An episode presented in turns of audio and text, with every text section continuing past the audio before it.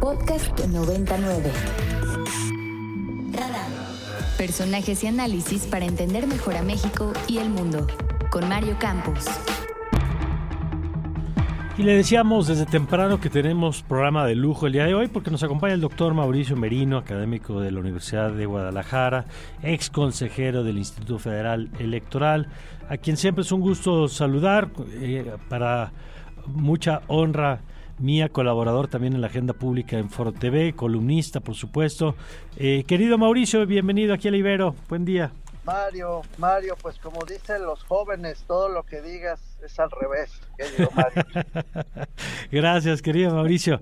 Oye, pues queríamos revisar contigo, por supuesto, el llamado Plan B y, y tú que conoces como uno de tus campos de, especialidad, de especialidad el tema electoral, pues cuál es tu balance de lo aprobado por lo pronto en Cámara de Diputados. Pues muy malo, muy malo, tanto en forma como en fondo. En forma pues me ahorro los comentarios porque ya están en todos los medios. Mario, aprobar una reforma a este calado en vísperas de una elección presidencial tan compleja como la que se viene en el 24 y con este sistema fast track que lo único que acredita es que las y los legisladores que respaldan al presidente pues difícilmente habrán leído, ya no digamos estudiado este, esta reforma. Todo eso está mal. Eh, habla de una ansiedad política francamente preocupante, pero en términos eh, de contenido sustantivo, pues también hay muchas cosas muy graves, Mario. La primera, la que yo destaco, que además me, ¿cómo decírtelo? Me, pues me, hasta emocionalmente me pega, la verdad, que es la destrucción prácticamente de las bases del servicio profesional electoral. Servicio profesional electoral, querido Mario, es algo que se construyó durante los últimos años del siglo XX en el IFE de entonces, con el objetivo triple de que, por un lado, las y los servidores del, instituto fueran seleccionados mediante concursos abiertos, súper vigilados y muy estrictos en cuanto al tipo de conocimientos que deben acreditarse para entrar o para ascender. En segundo lugar, sobre la base de una muy estricta vigilancia de todas sus actuaciones y por todos los partidos políticos. Hay evaluaciones muy rigurosas permanentemente a ese personal que si no las aprueban, pues no pueden continuar. Ok. si las aprueban, continúan y hacen un trabajo cada vez más esmerado y cada vez más, más profesional, esa es la verdad. Por último, Mario, eh, es un servicio que está todo el tiempo capacitando a su a sus integrantes. Es probablemente, eh, ha llegado a tal extremo, imagínate, la capacitación, Mario, del servicio de carrera, que incluso la CEP en su momento no aceptó, fíjate qué paradoja, ¿eh? entregarle el, el, rango de especialidad a lo que estudiaban, porque la propia CEP dijo que en realidad era una maestría lo que obtenían, y así fue. Vaya. O sea, es de una calidad realmente. ¿Y qué le pasa con esta reforma? Desaparece, Mario, deja de existir, mm. así de simple. Porque lo que están haciendo es quitar a todo el personal de los distritos. Y hay que recordar, querido Mario, que en México la elección se organiza por distritos. Entonces ellos han inventado una nueva forma de organizar, diciendo que ya no se necesitan los vocales de organización, ni de capacitación, ni el vocal secretario, nada. O sea, quieren dejar una sola persona en cada una de las oficinas distritales, lo que significa que en realidad van a echar mano de otros funcionarios públicos, es decir, del gobierno mexicano.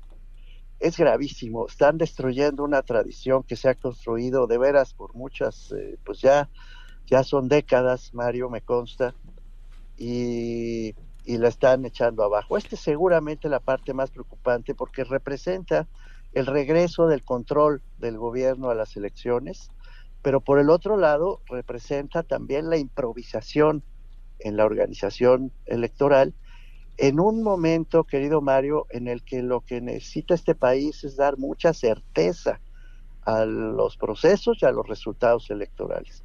Bueno, eso por un lado. Por el otro lado, me preocupa mucho que se den permisos, ¿no? ¿Qué, permisos? Se dan el permiso de usar el dinero público como les venga en gana, diciendo que, bueno, pues si cometen faltas, De todas maneras, ni el INE ni el tribunal pueden castigar a quienes las cometan quitándoles la candidatura. Pueden seguir compitiendo a gusto, ¿no? Llevarse eh, de todas maneras la candidatura y las elecciones. Eso es lo que están proponiendo. Está proponiendo que ni el IFE, ni el, ni el INE, perdón, ni el tribunal puedan tener capacidad para, para sancionar a los partidos por el uso, digamos, anticipado de campañas electorales, que es lo que de hecho está sucediendo. Están dando permiso para seguir haciendo lo que ya hacen. Pero además, Mario, recuperaron una, una cosa horrible que ya habíamos superado en México, que es lo de los partidos satélite. Es muy evidente que concedieron al Partido del Trabajo y al Partido Verde esta última reforma para volver al sistema de coaliciones electorales, según el cual haz de cuenta que tú y yo hacemos un partido, deja de explicarlo así a tu audiencia, sí, ¿no? Sí, sí. Y claro, pues el que gana votos eres tú, no yo. Pero en un sistema de coaliciones como el que vuelve a proponer Morena, pues tú me repartes tus votos, me pasas votos, entonces yo mantengo mi registro. Eso es lo que están proponiendo. Lo que se había logrado es que, pues sí, pueden hacer coaliciones todos los partidos. Pero cada quien sobrevive por sus propios méritos. Cada quien recibe sus votos. Bueno, pues no, regresan al, al sistema anterior. Mario, por donde lo veas, eh, es un desastre. Ahora. Nos preguntaban hace rato si había algo positivo. Yo decía, a ver, a ver algo que fortalezca, lo platicamos con Alfredo Figueroa y él decía, pues que, que, integra cosas que ya estaban, como la prohibición de los monederos. Tú no ves nada. No, es que es pura demagogia. O Mm. sea, está muy bien que las personas que no han sido sentenciadas puedan votar. Está muy bien que digan que las personas con discapacidad pues se les va a acercar una urna itinerante a su casa para que Mm. puedan ejercer el voto. Yo no sé cómo se va a pagar eso. Es complicadísimo, pero bueno, suena bonito, ¿no? Este, ¿qué más? Pues tienen como como cosméticos, diría yo, para que se vea lindo y para que la gente diga, mira, qué bueno es el gobierno que, que hace estas cosas tan nobles. No, lo que está pasando, ni siquiera tengo que inventarlo, ¿eh? no es inventar intenciones, lo dice la iniciativa con todas sus letras. El gobierno de López Obrador sostiene que el IFE y el INE han destruido la democracia. es que lo digo y me, y me da risa, Mario. El IFE y el INE han sido enemigos de la democracia, así empieza la iniciativa. Ya, esto ya es fascismo, perdón que lo repita otra vez, pero es que cuando se modifican los términos, los contenidos de las palabras para hacerse del poder, pues así se llama, Mario. Y me temo que vamos a una elección del 24, ya, esto ya, ya es obvio, muy violenta, muy difícil y con resultados de pronóstico reservado. El Ay. gobierno obviamente se quiere quedar con el poder. Hay todavía una escala en esto, que es el Senado, pero suponiendo que se apruebe los términos en los que viene eh, de la Cámara de Diputados, hay hoy en la prensa particularmente mucha expectativa sobre Ricardo Monreal, y que, pero vamos a... Pero si- ¿qué puede hacer Monreal, querido Mario?